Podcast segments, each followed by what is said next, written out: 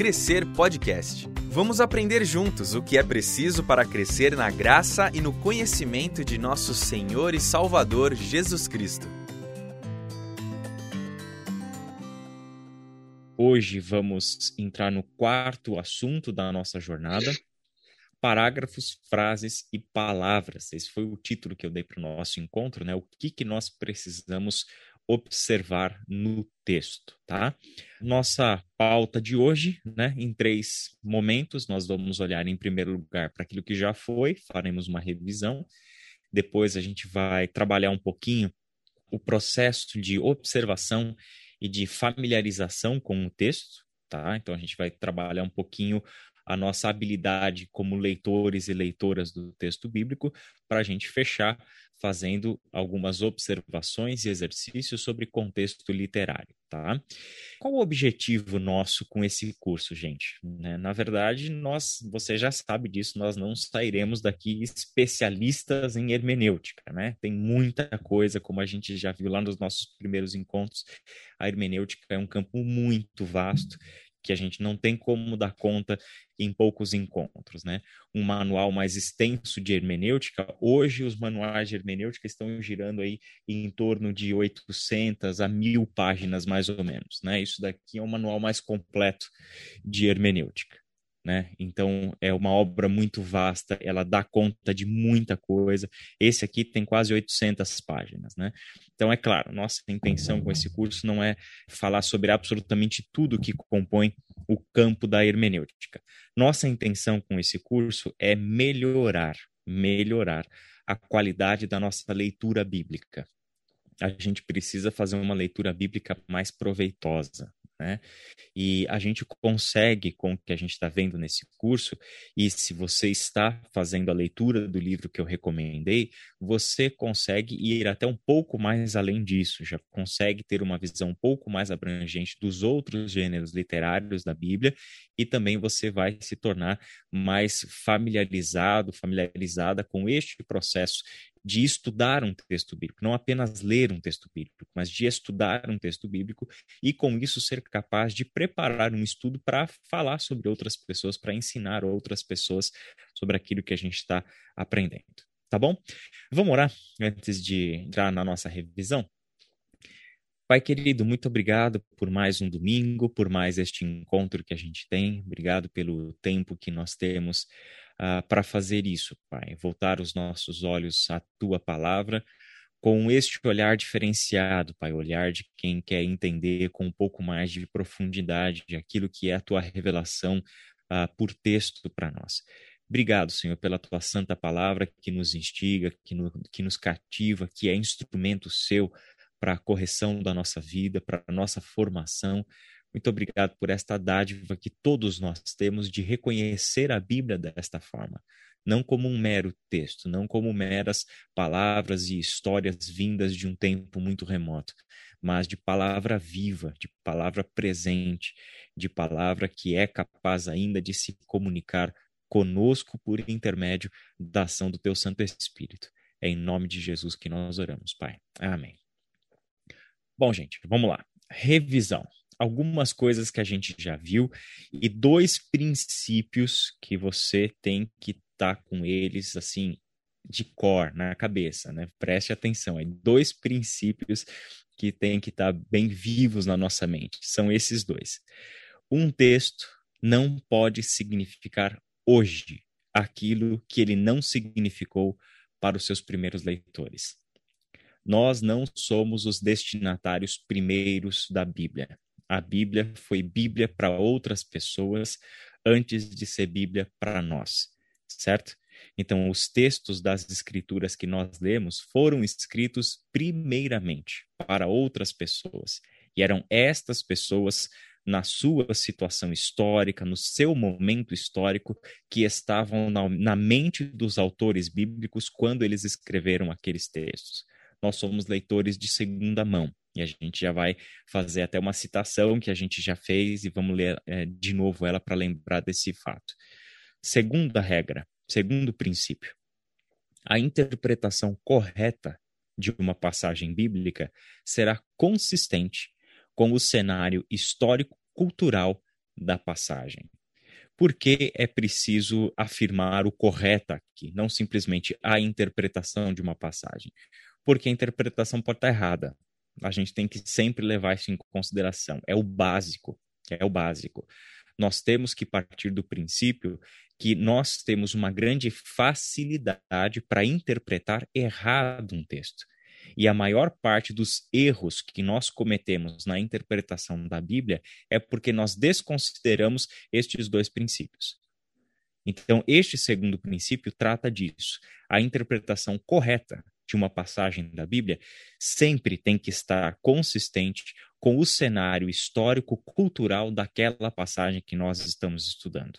Tá? Todo texto tem que ser lido dentro do seu contexto histórico todo texto partiu de uma história, de uma cultura, de uma língua, de convenções sociais.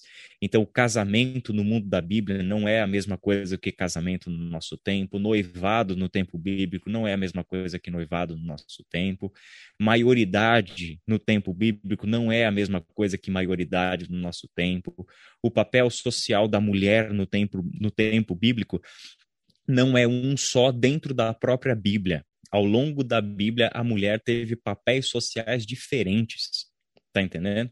E com certeza também não é igual ao, ao, papel social da mulher no nosso tempo. A visão de mundo político, econômico, tudo é diferente, absolutamente tudo é diferente. Então, uma interpretação correta exige de nós uma certa viagem no tempo. A gente vai ter que entrar naquele mundo para entender o texto a partir daquele mundo e não a partir do nosso. Tudo bem? Isso não significa que esse texto não vai se comunicar com a gente. Não, ele vai se comunicar com a gente. Todo esse processo de interpretação é para nós entendermos como e o que este texto quer dizer para nós hoje. Mas tudo começa em entender esse texto dentro do seu cenário histórico e cultural. Ok? Sobre esse contexto histórico, nós lançamos dois passos, tá? O primeiro passo é o passo que volta os nossos olhos para o cenário bíblico. Né? Então, a gente já está pressupondo o seguinte, gente. Agora, para a gente pensar na nossa vida prática como intérpretes aqui, tá? A gente tem falado isso. Escolha um livro para você estudar, tá? Então, a Bíblia é um livro muito grande, certo? E não é um livro só, são 66 livros. E esses livros são muito diferentes, então a gente não consegue dar conta de tudo. Por onde a gente começa? A gente começa do pouco, a gente começa do pequeno, do particular. Então, escolha um livro e não escolha um livro muito grande. Comece com um livro pequeno. As sugestões que eu tenho dado, Ruth, Jonas, Filipenses, Filemon, entende? São textos menores que nos ajudam aí a pensar e aplicar estes princípios de interpretação tá bom? Então, o cenário do livro bíblico exige do intérprete algumas perguntas. Quem é o autor deste texto? Qual é a data desse texto? Quem são os destinatários e qual é o propósito desse texto? É óbvio que a gente não vai descobrir tudo isso sozinhos, em alguns casos. Quando a gente falou um pouquinho sobre Ruth na semana passada, quer abrir sua Bíblia lá em Ruth, rapidamente, só para a gente lembrar de algumas coisas? Quando a gente olhou para o livro de Ruth, a gente viu que algumas dessas perguntas não podem ser respondidas com a leitura diretamente do texto de Ruth. Então, por exemplo, lendo o texto de Ruth, eu faço a pergunta: quem é o autor deste texto? Eu não sei. Eu não tenho como responder essa pergunta lendo o livro de Ruth. Tá? Por quê? Porque é um texto narrativo, e texto narrativo tem essa particularidade, né? Quem escrevia, o narrador dos textos bíblicos, ele não se apresenta. Né? Ele não se apresenta. Ele é um narrador onisciente, então ele sabe de tudo que está acontecendo na história. O narrador do texto bíblico, é, ele sabe inclusive o que os personagens pensam e sentem. Né? Então, isso é uma característica da narrativa bíblica. A gente vai falar mais sobre isso na semana que vem. Mas no caso de um texto narrativo, normalmente a gente não tem nenhuma referência direta sobre quem foi o autor deste texto. Tá? Então, esse é o caso aqui. Ah, mas como que a gente vai saber quem foi o autor do livro de Ruth? Em primeiro lugar, essa, neste caso, não é uma questão lá tão importante assim. Por quê? Porque o autor simplesmente se perdeu, a gente não sabe quem foi. O que a gente tem são apenas suposições de quem foi o autor de alguns livros bíblicos. entende? Alguns acham que o livro de Ruth foi escrito por Samuel, por exemplo, mas isso não é nenhuma certeza, a gente não tem como afirmar isso com certeza. Tá? O que a gente sabe? Passa para outra pergunta. Se a gente não sabe o autor, tudo bem, seria legal saber, mas não sabemos, não tem problema. Qual é a data? Eu talvez não consiga dizer exatamente a data, o dia, o mês, né, e a hora que o livro foi escrito, mas eu pelo menos consigo situar este livro dentro de uma linha do tempo. Lembra do exercício que a gente fez? Quando você lê logo o primeiro versículo de Ruth, que, que você já tem aí? Uma referência histórica. Você tem aí que na época dos juízes, pronto, na primeira frase eu já consigo colocar pelo menos essa história dentro de uma linha do tempo, dentro de um contexto histórico-cultural. Entende? Eu consigo colocar este livro como uma história uma narração de uma história que aconteceu na época dos juízes, certo? Mas eu também vou saber, lendo as últimas partes lá, capítulo 4 de Ruth, versículo 17, que a gente leu, e também o, o, restante, né, porque tem uma genealogia depois, a gente vai descobrir que, embora esta história narrada tenha acontecido na época dos juízes, esta história está sendo escrita muito tempo depois, já numa outra era da história de Israel, que é o período da monarquia. Por quê? Porque ela faz referência a Davi. Olha só, as mulheres da vizinhança celebraram o seu nome e disseram: Noemi tem um filho, e lhe deram o nome de Obed. Este foi o pai de Jessé, pai de Davi. Percebe? E aí você tem do versículo 18 até o versículo 22 as gerações que vão passando aí, de Boaz até Obed, de Obed para Jessé, de Jessé para Davi. Entende? Então eu sei que, pelo menos, este texto não está fazendo uma profecia acerca do que vai ser a genealogia de Obed. Ele está recapitulando que Obed foi o pai de Jessé, que foi pai de Davi, mas na verdade o Obed é fruto da relação é, entre Boaz e de Ruth, né? Então a gente tem aqui uma referência de um texto que está sendo escrito no tempo da monarquia, mas contando uma história que aconteceu na época dos juízes. E isso é o que a gente precisa para situar esse texto na história e entender até mesmo algumas particularidades deste texto, né? Algumas coisas que acontecem assim na época do contexto da época dos juízes que já não acontecia no tempo da monarquia. Vou dar só um exemplo para você. Olha o capítulo 4, versículo 7. Ruth 4:7. Olha, olha como isso é importante, olha como esses princípios são importantes, né? Que é o segundo, o, o segundo passo aqui. Antes de ler Ruth 4:7, lê comigo aqui na tela projetado o cenário que envolve as passagens específicas, né? Procurar examinar os fatores históricos e culturais que estão envolvidos no texto. Isso é um princípio interpretativo que a gente aplica para a Bíblia, mas olha que interessante. A própria Bíblia faz esse exercício. Ou seja, dar referências históricas e culturais para os seus primeiros leitores. É o que a gente encontra, por exemplo, em Ruth 4:7. Olha só.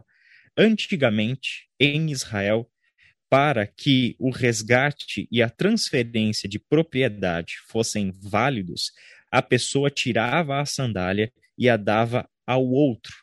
Assim, oficializavam os negócios em Israel. Aí eu te faço a pergunta: por que foi necessário fazer esta nota no texto? Porque a nota não tem a ver com a narrativa né? Essa explicação do, de um evento, que é o tirar uma sandália e dar para o outro como um meio de oficialização de um resgate, de uma transferência, né? Isso daqui era uma prática comum na época dos juízes, mas que o pessoal leitor desse texto lá no tempo da monarquia não sabia. Então, se eles não tivessem uma explicação do porquê que um tirou a sandália e deu para o outro, o que, que ele ia pensar? Pô, mas será que o cara resgatou a terra e também comprou a sandália do outro? né, o porquê que entregou a sandália junto com a, foi, foi brinde né, com, a, com a terra, eles não têm como saber se eles não tivessem uma explicação do porquê daquela convenção cultural de se tirar uma sandália e entregar para o outro porque isso era um meio de oficialização dos negócios, era, era um ritual, né? Então, naquele simbolismo, naquele ritual, você tem um, um fechar de negócios, né? Um oficializar um negócio. Isso aqui é um dado cultural e etc. Porque, ah, tá na Bíblia, certo, tá na Bíblia, mas olha que interessante. É óbvio, mas de novo, gente, as obviedades, elas importam e importam muito. Por quê? A gente não tropeça em coisas grandes, a gente não tropeça em montanha, a gente tropeça em pequenas pedras. Essas pequenas pedras precisam ser vistas por nós. Então, uma obviedade importante aqui é palavra de Deus, é escritura, né? é texto que a gente reconhece como é, instrumento de Deus para a transformação da nossa vida e etc. Mas isso não significa, obviamente, que a gente precisa voltar a fazer negócios tirando a sandália e entregando para o outro. Isso é uma característica cultural, uma coisa simples que acontecia naquele contexto. Não significa que precisa ser é, resgatado nem no tempo da monarquia e muito menos para nós. Existem outras formas de se oficializar negócios e etc. Tá? Isso uhum. vai ser importante quando a gente fizer um pouco mais para frente a diferenciação de um texto informativo de um texto normativo.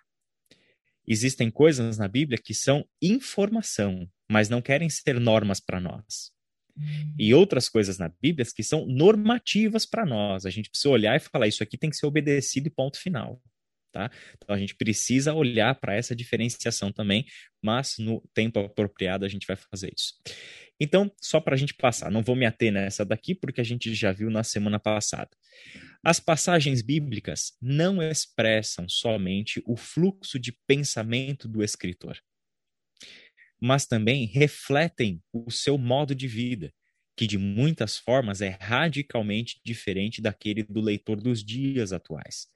A, a, literatura e os acontecimentos registrados na Bíblia tiveram origem há milhares de anos além de refletir os idiomas, as culturas e os estilos de vida antigos, os escritores da Bíblia escreveram as suas mensagens para pessoas muito diferentes de nós. Isso tem algumas implicações. Por causa disso, toda vez que estudamos um texto bíblico, temos que estar conscientes dessas dimensões transculturais e de distância no tempo. Cada passagem foi a palavra de Deus para outras pessoas, antes de se tornar a palavra de Deus para nós.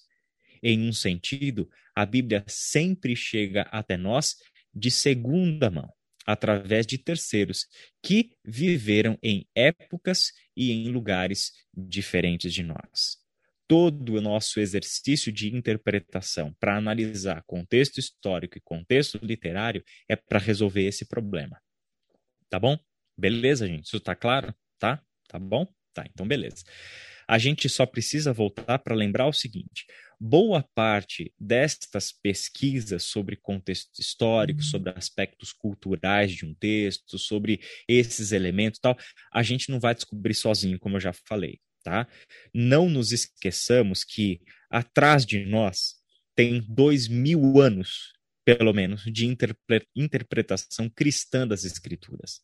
Significa o quê? Que estas pesquisas já estão sendo feitas há muito tempo. Então, uma boa Bíblia de estudo já nos dá muita resposta para algumas dessas coisas. Por exemplo, qual é o propósito de um livro, qual é o esboço de um livro, a autoria, a data. A gente encontra isso numa boa Bíblia de estudo para começar. Tá? Só que a Bíblia de estudo para nós agora é só o ponto de partida. A gente vai ter que fazer uma biblioteca um pouco mais densa, com informações um pouco mais amplas, e a gente vai falando sobre isso no decorrer dos nossos encontros, tá? Agora, seguindo em frente, gente a gente vai fixar estes dois uh, contextos como o, os basilares, os fundamentais, contexto histórico e contexto literário, debaixo de uma regra, que é o seguinte: o texto não possui significado fora de um contexto. Sem contexto, perdão, sem contexto, uma palavra ou uma frase possui vários significados possíveis. E a gente até brincou, né? Se você já teve aquela experiência triste de dizer uma coisa e a tua fala ter sido tirada de contexto. Né? e o quanto que isso é nocivo, o quanto que isso é prejudicial, quanto que isso que às vezes quebra relações, né? Ou seja, tirar uma frase do seu contexto é tremendamente perigoso, tá? Então, nós não podemos nunca perder isso aqui de vista. O texto, para ter um significado, ele precisa de um contexto. Eu preciso saber onde foi dito, quando foi dito, para quem foi dito, com que propósito foi dito. Tudo bem? Beleza? Tá. Aí a gente tem algumas coisas para fazer daqui para frente. Como eu disse no início, a nossa intenção é melhorar a qualidade da nossa leitura bíblica, tá? Então, eu vou trazer algumas informações importantes para este seu processo de familiarização. Em primeiro lugar, aquilo que a gente já falou, escolha o livro bíblico. Não tente olhar para a Bíblia como um todo. Não faça, deixa, deixa eu dar um tiro no pé aqui, né? Como pastor, como uh, uh, teólogo, professor, deixa eu dar um tiro no pé, quer dizer o seguinte: não comece com aquele propósito de janeiro de eu vou ler a Bíblia toda esse ano. Tá? O que, que você faz? Não, eu vou estudar este livro este mês. É mais proveitoso uma leitura profunda de um livro bíblico do que a leitura rasa da Bíblia inteira. É mais prove... eu vou repetir isso. É mais proveitoso que você faça uma leitura profunda de um livro bíblico do que você ler por causa de compromisso, para bater a meta, entende? Você lê correndo a Bíblia sem entender nada. Principalmente do jeito que os planos de leitura bíblica, que as pessoas às vezes seguem, é, propõem para nós como ler a Bíblia. Tem uns que até falam para você ler um capítulo de Gênesis na segunda-feira, um capítulo de Mateus na terça-feira, outro capítulo de Gênesis na quarta, outro capítulo de Mateus na quinta, para você ir intercalando, para você não cansar. Tá? Eu só vou te dizer o seguinte: quando você chegar no final dessa leitura, você não entendeu absolutamente nada, nem de Gênesis e nem de Mateus. Entende? Por quê? Porque são textos narrativos. Então, assim como a gente não compra um livro, um romance, e aí a gente começa lendo do capítulo 1, salta para o capítulo 25, volta para o capítulo 12, lê a conclusão, depois. A gente não faz isso, né? A gente lê na sequência, certo? Por quê? Porque quem escreve uma narração, ele tem uma lógica. Ele está construindo a sua narração dentro de uma estrutura narrativa. Isso significa que ele está pressupondo que os seus leitores e ouvintes estão lendo aquilo na sequência. Ele tem uma estratégia para conduzir a gente até o ponto que ele quer conduzir a gente. Entende? A única exceção a essa regra de leitura sequencial são os textos bíblicos que são coletâneas, mas são só dois, Salmos e Provérbios. O restante é leitura sequencial, gente, não é leitura fragmentada. Então, escolha um livro bíblico e se concentre nele. Se concentre nele. Outra coisa importante: faça a, uma boa escolha de tradução para sua leitura. Tá? Israel, qual é a melhor tradução para eu ler a Bíblia? É aquela que você lê e entende o que está escrito. Essa é a melhor tradução para você tá? É aquela que você lê o texto e consegue entender o que está escrito no texto. Por que, que eu digo isso? É muito diferente você pegar uma NVT, que é um português super atualizado, super do nosso cotidiano, muito simples de se entender, e uma Almeida revista e corrigida, ou uma Almeida fiel do século retrasado. Entende? Você pega uma Almeida, a, a revista e corrigida, Almeida a Fiel, não sei o que lá, qualquer coisa desse tipo, é um português que a gente nem fala mais. Você tem vocabulário que a gente não tem mais. Você tem construções, é, é, contrações de, de que você nem tem mais na língua portuguesa. Entende? É, então, é, parece mesmo que a gente está lendo a Bíblia em outro idioma. A gente fala no cotidiano um, um português, mas quando a gente vai para essas traduções antigas da Bíblia para o português, é como se a gente estivesse entrando em outro idioma já. Né? Não, gente, escolha a Bíblia que você lê e entende. Qual que é? É a NVI? Ótimo.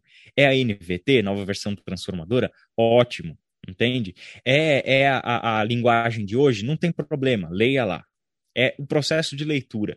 O processo de estudo, quando a gente vai comparar traduções, quando a gente vai ver questão de vocabulário, palavras, etc., isso é uma coisa secundária. Vai ter o momento da gente ter traduções diferentes na nossa frente. Entende? No momento de leitura, é escolhe uma e leia naquela que você melhor entende. Terceiro passo: leia o livro repetidas vezes. Leia o livro repetidas vezes. Entende? Uh, por que, que isso é importante, gente? Porque eu preciso me familiarizar com o texto bíblico. O texto bíblico é diferente de outros livros que a gente só vai ler uma vez. Eu vou, eu vou dizer uma coisa muito pessoal da minha vida como leitor. Tem livros que eu gosto de ler várias vezes. Cristianismo Puro e Simples do C.S. Lewis, eu perdi as contas de quantas vezes eu li. Entende? A Conspiração Divina do Dallas Willard, eu também não sei quantas vezes eu já li. A Volta do Filho Pródigo, do Henry Nouwen, também já perdi as contas de quantas vezes eu já li esse livro. Eu gosto de ler esses livros várias vezes. Tem livros que eu separo e eu digo, uma vez por ano eu vou ler esse livro. Certo? Agora, tem outros livros que logo no começo do livro eu já falo, esse livro eu vou ler uma vez eu nunca mais vou ler esse livro. Entende? Por quê? Porque a informação foi dada, tá ali, foi importante, foi legal, li, ou às vezes foi horrível, não gostei, qualquer coisa do tipo eu só vou ler uma vez. A Bíblia saiu fora dessa regra. Saiu fora. Por quê? Porque a Bíblia é tudo aquilo que a gente já viu sobre ela, a palavra de Deus. Entende? A Bíblia é instrumento de comunicação de Deus com a gente. Ler a Bíblia é ter um encontro com Deus. Lembra do que a gente falou? Que a gente vai para a leitura se preparando para o encontro? É isso que acontece. A Bíblia é diferente. Então, eu preciso me habituar, criar o hábito de ler um texto bíblico várias vezes. E o que, que eu estou querendo dizer com isso? Se você está estudando a carta de Paulo aos Efésios, uma única leitura de Efésios não vai te ajudar muito. Porque tem muita coisa lá. São apenas seis capítulos, mas tem muito conteúdo. Tem muito assunto. Entende? E eu não vou esgotar em uma só leitura. E tem mais. A gente pode começar a estudar profundamente esses textos até na língua original. E daqui 50 anos a gente ainda está aprendendo com eles. Essa é uma maravilha da palavra de Deus, diferenciada. Né? Então, por causa disso, nós precisamos nos habituar a fazer leituras bíblicas repetidas. Então, começa por aí pega um texto pequeno por isso. Lembra do que eu falei? Não, não queira começar com Romanos, não queira começar com o primeiro livro de Samuel, você também vai ter que ler o segundo livro de Samuel, né? Então, não comece por aí, comece com textos pequenos para você aplicar esses passos.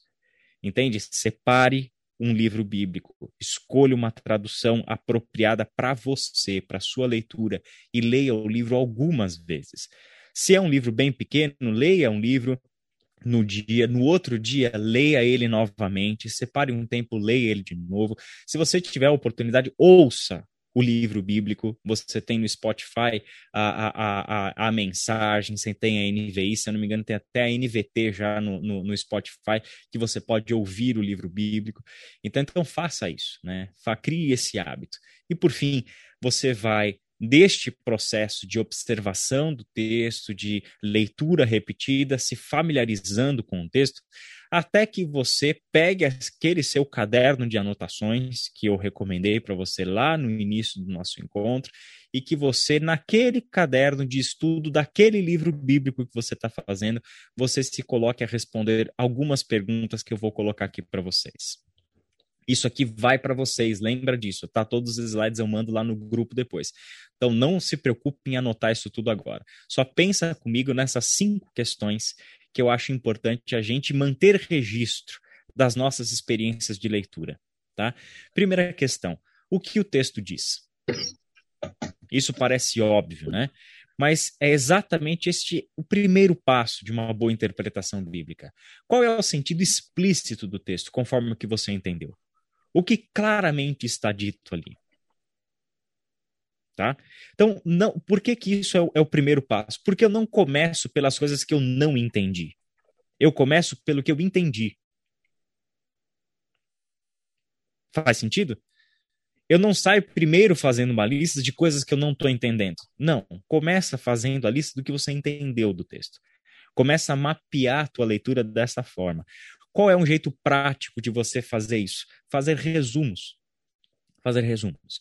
Você pode começar com resumos de parágrafos. As nossas Bíblias NVI, NVT estão organizadas em parágrafos. Então você pode organizar uh, resumos de parágrafos, você pode uh, fazer resumos de capítulos, você pode até fazer o resumo do livro inteiro. Entende? Faz um resumo.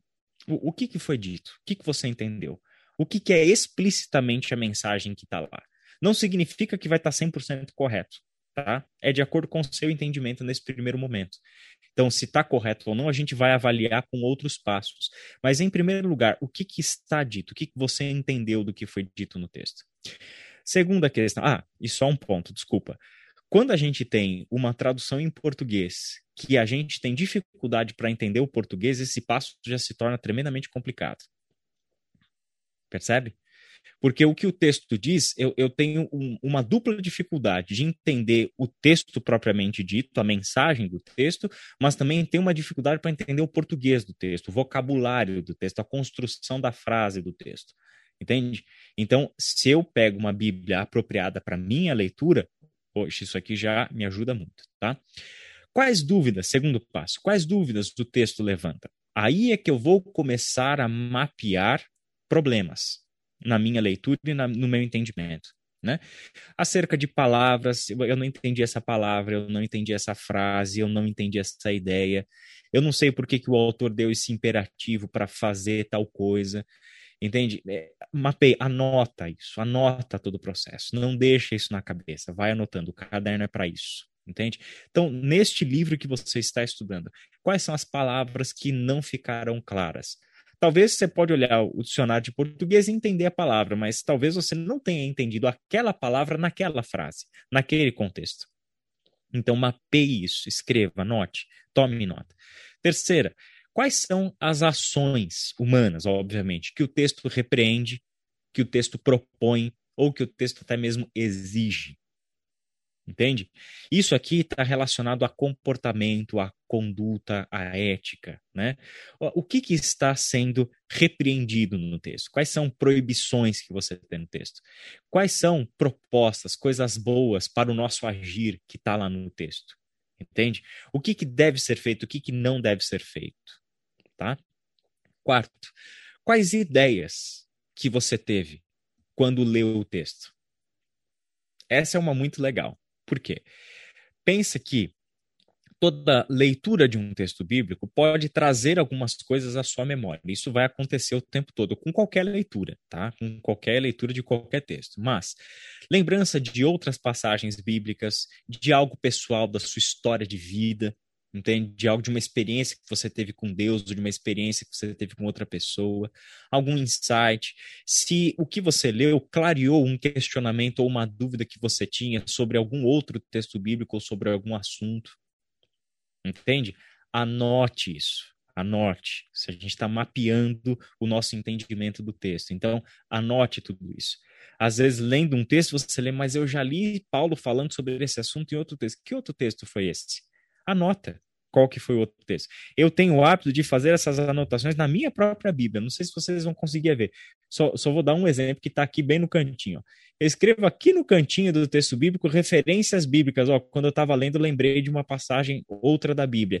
Eu vou anotando no próprio texto bíblico. Você já viu que eu, eu pinto com cores diferentes, tá vendo? Eu falei do lápis de cor e é verdade, gente. Né? Eu, eu pinto a minha. Minha Bíblia é toda colorida. Uh, faça isso, anote essas, essas ideias que você teve, você lembrou de um outro texto bíblico, entende? Isso clareou alguma experiência tua, algum momento que você está vivendo, alguma coisa que está acontecendo, enfim. Não, não deixe isso passar, registre isso tudo tá? Registre isso tudo. E por fim, uma que às vezes as pessoas acham que não é tão importante, né? Já que a nossa leitura da Bíblia, né, e interpretação parece uma coisa tremendamente racional, né? Só que para a Bíblia o ser humano é um ser indivisível, ele não é só razão, ele é também um ser emocional, né? Leia os salmos que você vai ver um derramar de emoções ali. Né? Então a gente precisa levar isso em consideração. Quais são os sentimentos que o texto ou que determinadas passagens do texto provocam em você? Você chorou quando você estava lendo aquele texto? Você deu risada com aquele texto? Quando foi a última vez que você deu risada lendo um texto bíblico? Sabia que isso pode acontecer? Pois é. Você deu risada lendo o texto bíblico? Ele gerou em você alguma inquietação? O texto gerou algum sentimento, como, por exemplo, raiva, medo, angústia? Isso é plenamente possível. Narradores são especialistas na, na arte de trazer à tona dos seus leitores emoções. E eles escrevem pensando nisso. Tem momentos no texto que ele quer te inquietar. Tem momento no texto que ele quer cutucar você, provocar você. Tem momentos do texto que ele quer chamar atenção para alguma coisa que vai te trazer uma certa angústia até. Entende? Isso é normal em qualquer texto narrativo, quanto mais nas escrituras, são narradores que conhecem a arte de narrar tá bom? Beleza, gente, tá? O que essas perguntas têm em comum? Este conjunto de perguntas aqui. Todas estas perguntas são feitas para quem? Para o leitor, para a pessoa que leu. Então, para quem que você está perguntando isso? É para você que leu. Tá entendendo? Por que, que este primeiro ciclo de perguntas é importante? Porque estas são as perguntas feitas para você.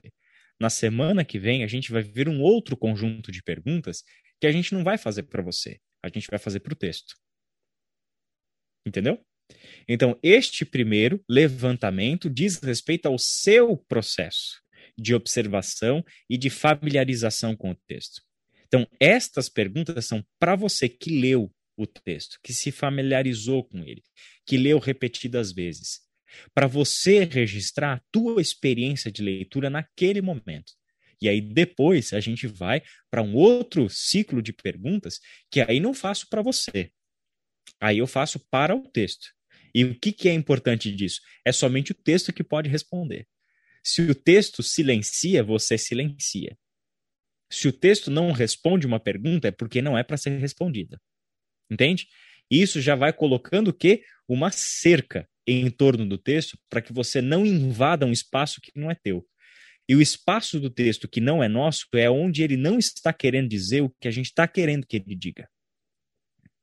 Tá? Então, isso é um meio de a gente proteger o texto contra a gente, né? da nossa intervenção negativa e nociva nele. Tudo bem?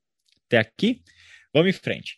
Contexto literário, para a gente ir para a última parte do nosso encontro. A gente tem 20 minutinhos aqui e esse é o nosso assunto. O que, que a gente está falando quando fala de contexto literário? A gente está dizendo que entender uma palavra de um texto exige uma visão mais abrangente. A frase, os parágrafos, o livro todo, toda a Bíblia. Tá? Então, às vezes a gente quer fazer um estudo sobre uma palavra, né? a Paulo escreveu em Romanos capítulo 5, versículo 1, que tendo sido justificados pela fé. Ah, legal. Palavra justificados. Eu quero estudar a palavra justificados. Como é que eu faço?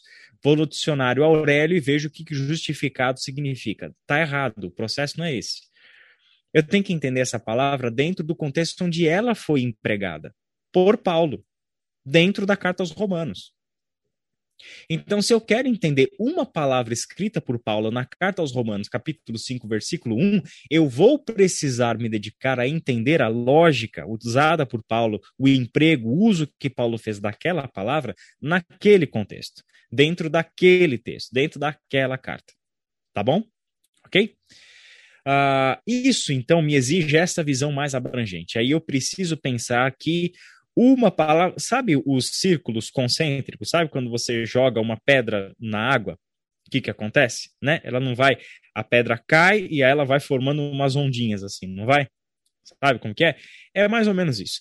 A palavra é aquele ponto central. Só que aquela palavra ela tem uma construção, ela está sendo somada a outras palavras e a somatória, o encadeamento dessas palavras dentro das regras da gramática e etc., né? no caso bíblico do grego, do hebraico, ela vai formar frases que vai formar a, a, uma oração completa, que vai formar uma unidade de pensamento, que é um parágrafo, que vai formar um texto todo, e esse texto todo tá, está inserido dentro do Antigo Testamento, dentro do Novo Testamento, portanto, dentro de um contexto de antiga aliança ou de nova aliança.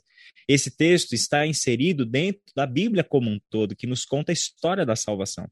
Percebe? Então, tudo isso precisa estar sendo considerado por nós, tá? Qual que é o princípio hermenêutico aqui, então? Primeiro, que o particular precisa ser interpretado à luz do todo. Certo? Repetindo, o particular precisa ser interpretado à luz do todo. Se eu quero entender um versículo, porque Deus amou o mundo de tal maneira que enviou seu Filho unigênito para que todo aquele que nele crer não pereça, mas tenha a vida eterna. João 3,16. Se eu quero entender esse versículo, esse versículo é particular. É uma unidade menor de texto. Então, este é o particular. Mas entender o particular só é possível à luz do todo. E o que é o todo? Ora, onde está escrito João 3,16? Dentro do Evangelho de João. João não escreveu só 3,16, ele escreveu 21 capítulos da sua narrativa.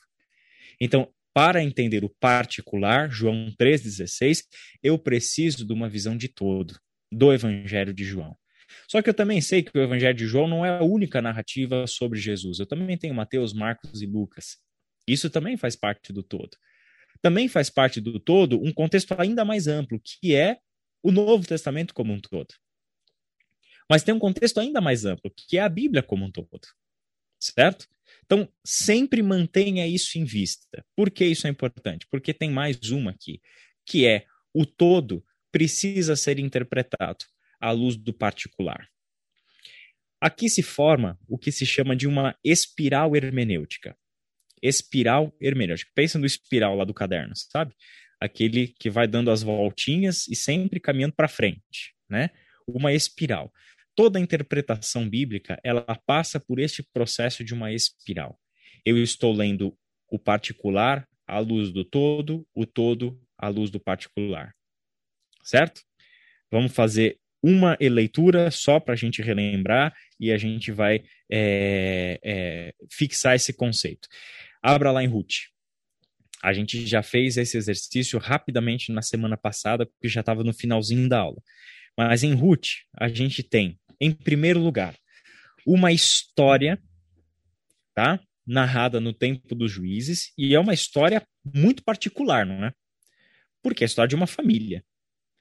É a história de Noemi, é a história de Elimeleque, de Malom e de Quilion, isso é logo o, a primeira parte do livro, capítulo 1, do versículo 1 até o versículo 5, em que se faz a introdução do livro, dá o cenário, dá os personagens e tal.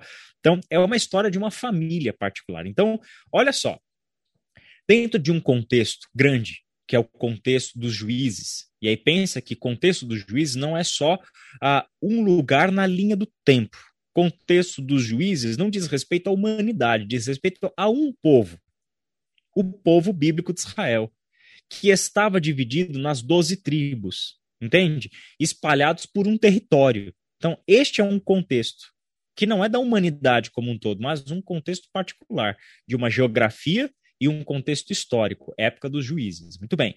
Desta, deste contexto amplo, que é o povo bíblico de Israel, as doze tribos, etc., tem uma família de uma determinada tribo, eles são lá de Belém, de Judá, então da tribo de Judá. Esta família vai morar em Moabe, por causa de um tempo de fome, de escassez, etc. Certo? Olha só, isso é situar a gente dentro de um contexto, tá? Isso está também no texto de Ruth. Isso situa a gente literariamente. Então, o texto tem este particular, o particular de uma família que é, é, é que vai empreender essa jornada difícil, né? Que é a morte do dois, dos dois filhos, a, a, as viúvas que vão sobrar dessa história, que, que são as que justamente personagens que vão dar sequência para essa narrativa, são três viúvas, né? Noemi, a, a Ruth e Orfa, né? E aí vai seguindo esta narrativa. Só que quando a gente chega lá no final do capítulo 4 de Ruth, lembra do que a gente falou? essas uh, pessoas, essas personagens interagiram entre si aconteceu um casamento entre Boaz e Ruth, que gerou um filho, e Noemi, que era a sogra de Ruth, viúva, que havia perdido a família toda e etc., agora tem um netinho que ela toma no colo, que é uma expressão hebraica para dizer que se tornou filho dela. É como se ela tivesse adotado aquele neto como um próprio filho, entende? E este neto se chama Obed, né? Uma nota interessante, porque Obed é o filho que vai trazer alegria para Noemi no final da sua vida, depois de muito sofrimento e etc. É uma criança que trouxe um vigor novo para ela. A narrativa começou com ela perdendo dois filhos, Quilion e Malon. Lembra que significa Quilion e Malon? O fraco e o doente né? De uma narrativa terrível, né? Ela vai se identificar como Mara, como amarga e etc, né? Noemi vai se chamar de Mara, mas depois abandona esse nome e aí nasce Obed no final da narrativa, que significa nem fraco e nem doente. Obed significa adorador. Adorador, né? E aí este Obed vai ser o pai de Jessé e o pai de Davi. Ou seja, é desta história particular que acontece uma grande bênção nacional, que é Davi. Davi ele foi um rei, claro, falho, como todo ser humano é falho, mas que ele se torna o rei referência da história do povo bíblico de Israel. Os livros das crônicas são escritos tomando Davi como referência de bom rei. Então, quando eles querem saber se um rei foi bom, eles comparam com Davi. Olha só, Davi se torna alguém importantíssimo dentro da narrativa bíblica, certo? Só que quando você abre a sua Bíblia, olha lá em Mateus, capítulo 1, do versículo 3 até o versículo 6 do capítulo 1 de Mateus, você tem exatamente aquela mesma genealogia com que se fecha o livro de Ruth.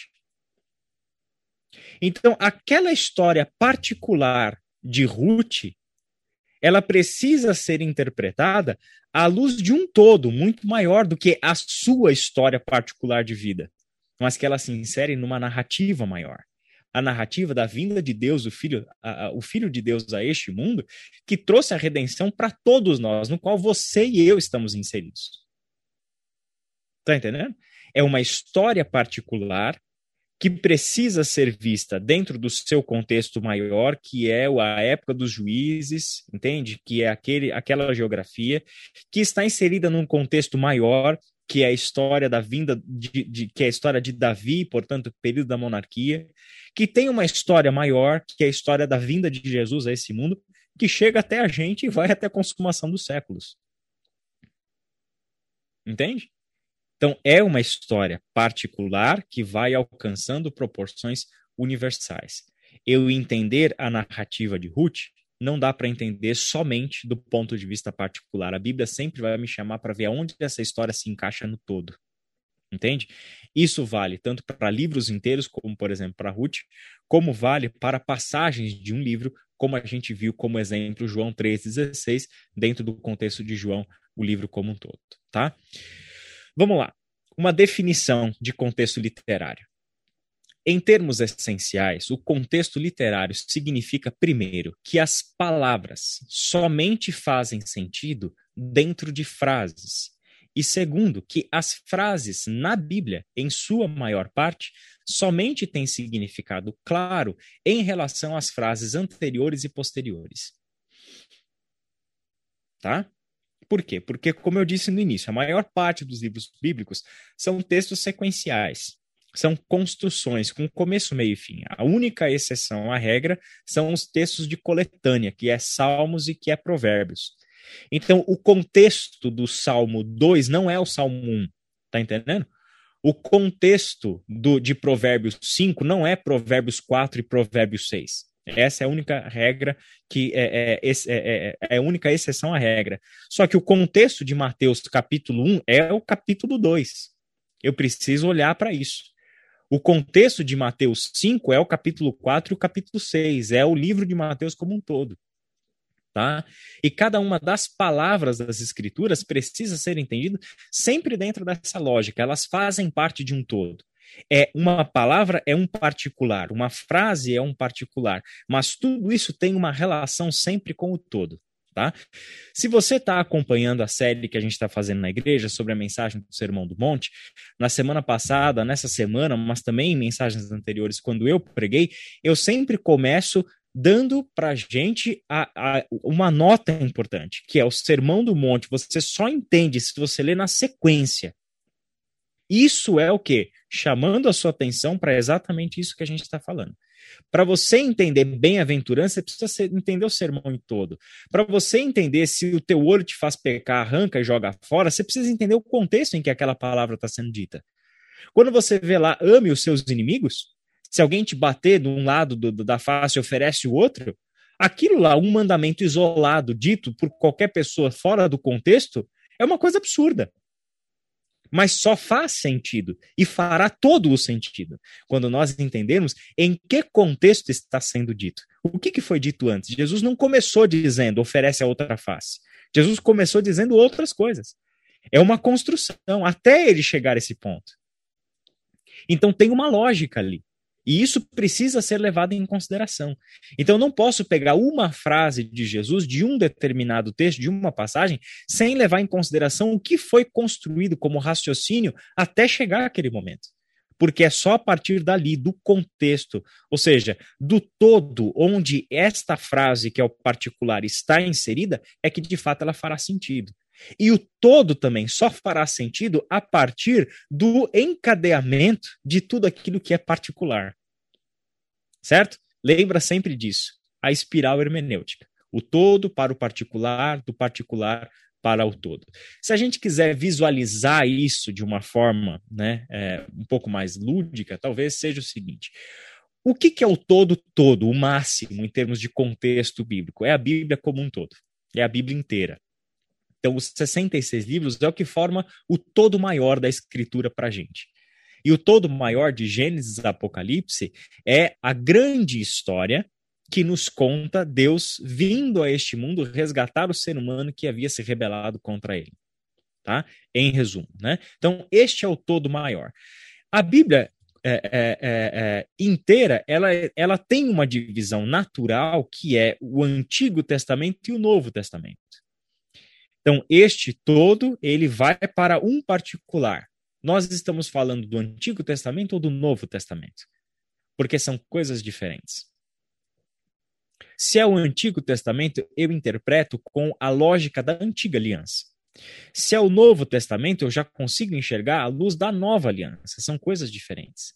São momentos diferentes da história de Deus com o seu povo. Entende?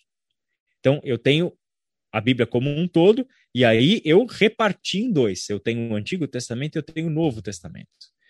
Dentro do Antigo e do Novo Testamento, o que, que eu tenho? O contexto do autor do livro ou do próprio livro. Né? Então, o contexto do autor do livro, a gente pode pegar como exemplo as cartas de Paulo, porque aí a gente tem esse contexto, que é o seguinte: Paulo não escreveu somente Filipenses, ele escreveu outros textos, certo? Então, entender Filipenses, quando eu vou fazendo essa digressão até chegar a este todo maior, entender Filipenses, eu preciso entender, tá, mas em que momento da vida de Paulo Filipenses foi escrita? Aí, na pesquisa histórica, a gente vai chegar à seguinte conclusão: Filipenses é uma das quatro cartas que Paulo escreveu na prisão. Então, quais são as outras três cartas? A gente vai descobrir que é Efésios, Colossenses e Filemon. Então, Filipenses faz parte de um contexto, de um conjunto de quatro cartas escritas nesse período, certo? Significa que o momento de vida do apóstolo Paulo é muito semelhante. Ah, Israel, mas isso realmente influencia? Deixa eu te fazer uma pergunta. Gui Caim, você de 10 anos atrás é o mesmo Gui Caim de hoje? Não. Talvez você não seja nem o da semana passada mais. É claro que influencia o momento de vida que a gente está vivendo, o, o que a gente pensa, o quanto que a gente amadureceu, o quanto que a gente viveu, o quanto que a gente sofreu, o quanto que a gente se alegrou, nosso, nosso andar com Deus, tudo isso muda. Então, sim, o contexto de vida do autor, quando aplicável à regra, importa sim. Para a gente chegar no contexto do livro inteiro.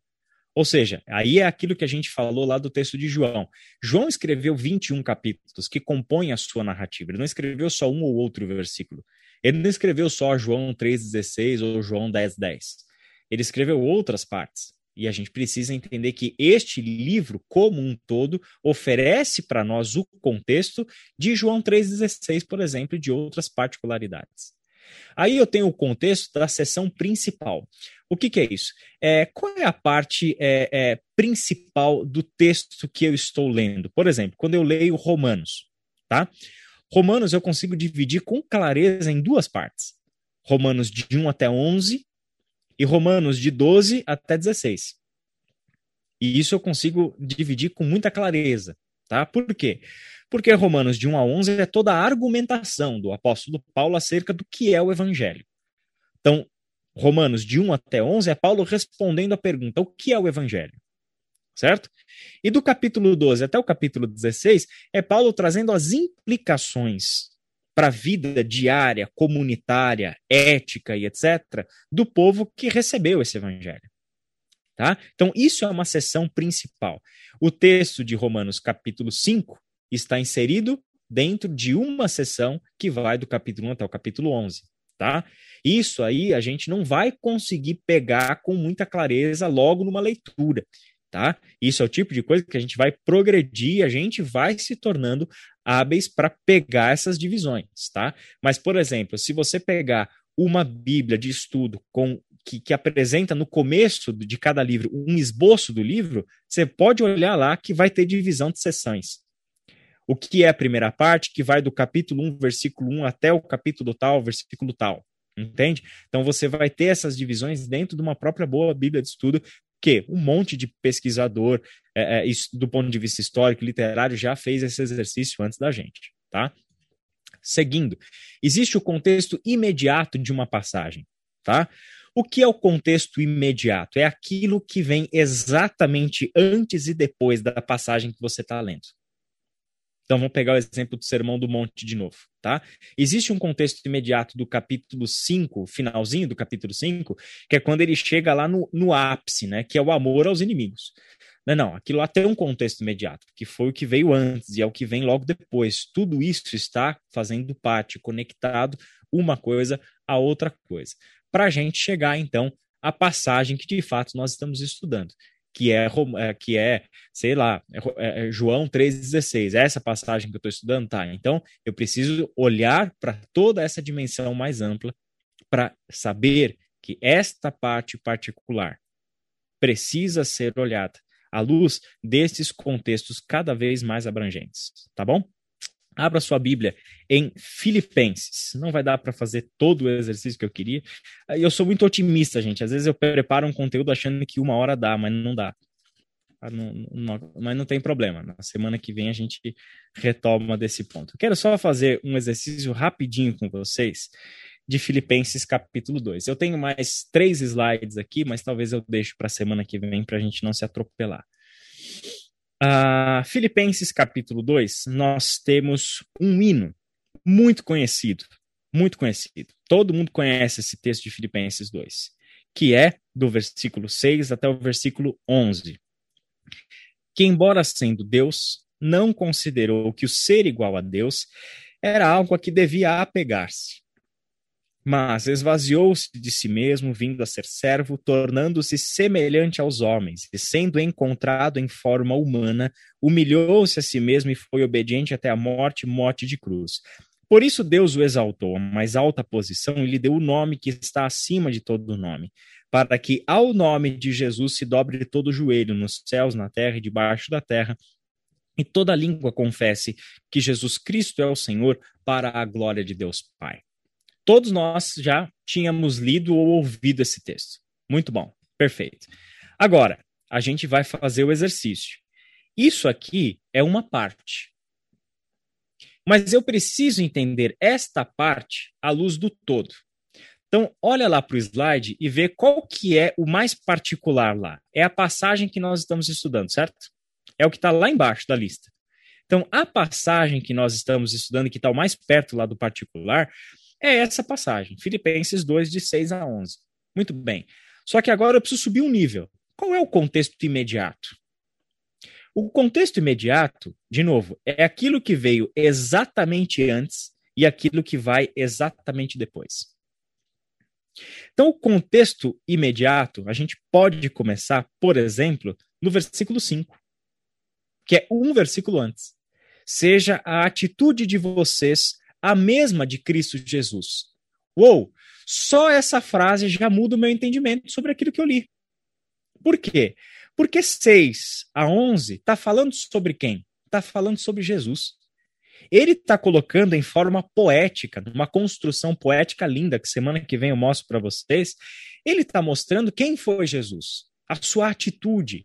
Ele é aquele que, embora sendo Deus, não se apega a isso, mas se esvazia de si mesmo. Né? Ele, ele, ele se esvazia de si, ele vem a ser servo, que na tradução literal seria escravo. Ele se torna alguém semelhante aos homens, encontrado na forma humana, ele se humilha.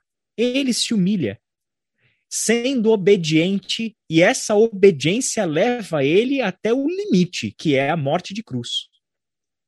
Certo? Agora, lê de novo o versículo 5. Por que que Paulo está me contando isso sobre Jesus? porque ele quer que os crentes tenham a mesma atitude de Jesus. Essa é a razão pela qual este particular me foi dado. Só que este versículo 5 também precisa ser visto dentro do seu contexto mais amplo. Vamos começar, por exemplo, no capítulo 2, versículo 1, os quatro versículos anteriores. Se por estarmos em Cristo nós temos alguma motivação, alguma exortação de amor, alguma comunhão no espírito, alguma profunda afeição e compaixão, completem a minha alegria, tendo o mesmo modo de pensar, o mesmo amor, um só espírito e uma só atitude. Opa, essa palavra já apareceu, não apareceu? Apareceu porque eu li ela lá no versículo 5. Seja a atitude de vocês a mesma de Cristo Jesus. Muito bem, então vamos voltar para o versículo 2 completem a minha alegria, tendo o mesmo modo de pensar, o mesmo amor, um só espírito e uma só atitude. Eu posso fazer a pergunta: de que atitude Paulo está falando? Que atitude é essa? Deixa a pergunta no ar. Anota ela no seu caderno e segue a leitura. Nada façam por ambição egoísta. Então aqui ele já está começando a dar o quê? Algumas instruções, o que fazer, o que não fazer. Então, Nada façam por ambição egoísta ou por vaidade. Não, ao contrário de fazer coisas por ambição egoísta ou por vaidade, humildemente considerem os outros superiores a si mesmos. Ah, Paulo, aí você já está pegando pesado, né? Considerar os outros superiores a mim, aí dura coisa tu me pediste, Paulo apóstolo, né? Mas ele continua cada um cuide não somente dos seus interesses, mas também dos interesses dos outros. Hum. Enfim, seja a atitude de vocês a mesma de Cristo Jesus. Então, que atitude é essa do versículo 2? Ele responde no versículo 5 em forma de um apelo. Seja a atitude de vocês a mesma de Cristo Jesus. E ele não nos deixa sem resposta. Que atitude é essa? ele responde do versículo 6 até o versículo 11. Essa é a atitude de Cristo Jesus, que ele espera que seja a atitude da comunidade dos crentes, da comunidade dos discípulos. Então, além de ser um hino lindo e maravilhoso, uma poesia muito bem estruturada e etc., é, na verdade, um texto poeticamente escrito para me dizer qual deve ser a atitude da comunidade dos discípulos de Jesus. Então, o não fazer nada por ambição egoísta ou por vaidade seria se Jesus tivesse que ser considerado igual a Deus, era algo a que ele devia pegar-se. Entende? Isso teria sido agir por ambição egoísta e por sua própria vaidade. Ele é Deus. E ponto final. A gente não é Deus. E mesmo assim a gente se apega a uma ideia de nós por ambição egoísta e por vaidade. Mas ele segue, versículo 3. Humildemente considerem os outros superiores a si mesmos. Por que, que é possível considerar os outros superiores a si mesmo? Olha, Paulo está respondendo, porque foi exatamente o que Jesus fez. Ele esvaziou-se a si mesmo, vindo a ser servo. Servo é escravo. O escravo é aquele que está debaixo de todo mundo, que não tem vontade própria, aquele que simplesmente obedece. Ele considerou os outros superiores a si mesmo. E é dessa forma que ele cumpriu a vontade do Pai. Percebe? Todas essas coisas estão, portanto, relacionadas. E eu só consigo enxergar isso quando eu faço este exercício do particular para o todo, do olhar o contexto literário, aonde que isso aqui está inserido. Por que que isto foi dito? Qual é o objetivo de Paulo ao me contar isso sobre Jesus em forma dessa poesia? Percebe? Se a gente lê a sequência do texto, aí a gente vai perceber que ainda continua. Assim, versículo 12: Assim, meus amados, como sempre vocês obedeceram. Mas por que, que ele vai falar de obediência agora de novo? Porque foi a atitude de Cristo Jesus. Ele foi aquele que humilhou-se a si mesmo e foi obediente até a morte. Então, até aqui vocês obedeceram, não apenas na minha presença, porém muito mais agora na minha ausência. Ponham em ação a salvação de vocês com temor e temor, pois é Deus quem efetua em vocês tanto o querer quanto o realizar, de acordo com a boa vontade dele. Uau, que passagem, né? É Deus quem efetua em vocês tanto o querer, a vontade, o desejo, como também a possibilidade da ação. Tanto o querer quanto a realização, o agir. É Deus quem está trabalhando nisso. Por quê? Quando a gente se compara com Jesus, talvez a gente pode ficar com aquela indagação ainda, né? Mas esse é Jesus, Paulo. Quando a gente está olhando para Jesus, é outra referência. Não é alguém semelhante a mim, pecador. Eu estou falando de Jesus. Mas aí Paulo não nos deixa no vazio de novo. Olha, é Deus quem iniciou essa salvação. Cabe a vocês colocar em movimento esta salvação, entendendo que é Deus em pessoa, que está trabalhando na vida de vocês, tanto no querer de vocês, tanto no desejo de vocês de ser assim, mas como também na possibilidade disso se tornar uma realidade, o realizar. É Deus quem está atuando. E aí ele vem no versículo 14: façam tudo, sem queixas nem discussões. Aí ele começa com alguns imperativos. Ou seja, coisas práticas para a gente olhar para a nossa vida, olha, é isso aqui, eu me oriento por aqui. Entende? Então, sempre a gente poderia continuar fazendo esse exercício e indo até o capítulo 1 e indo até o capítulo 4 de Filipenses. Mas este é o exercício. Deu para entender isso? É olhar que todas essas coisas estão relacionadas umas às outras. Uma, uma, uma pessoa, isso é uma pergunta que às vezes a gente está dando áudio do Novo Testamento e sempre surge essa pergunta quando chega aqui. É, se é Deus quem efetua em nós tanto o querer quanto o realizar, então, quem faz né, a santificação é Deus. Eu não tenho nada a ver com essa história, porque ele é quem está fazendo tudo, não é?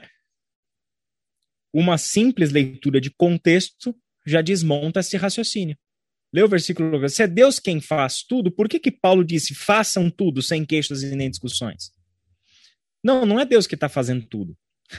É Ele quem está atuando. Este processo não acontece sem Ele mas também não acontece sem a nossa parte. Olha o versículo 14, é logo o seguinte: façam tudo sem queixas nem discussões, para que venham a tornar-se puros e repreensíveis, filhos de Deus, inculpáveis, no meio de uma geração corrompida e depravada, na qual vocês brilham como estrelas no universo. E aí vai. Percebe? Uma simples leitura de contexto já desmonta alguns paradigmas alguns sofismas que a gente tem sobre a Bíblia, sobre Deus, sobre a gente, sobre teologia etc. Um simples exercício de contexto. Este foi o Crescer Podcast, produzido pelo Ministério de Educação Cristã da Ibaviva. Ajude a divulgar esse podcast. Siga nossa página no Instagram e compartilhe educação.ibaviva.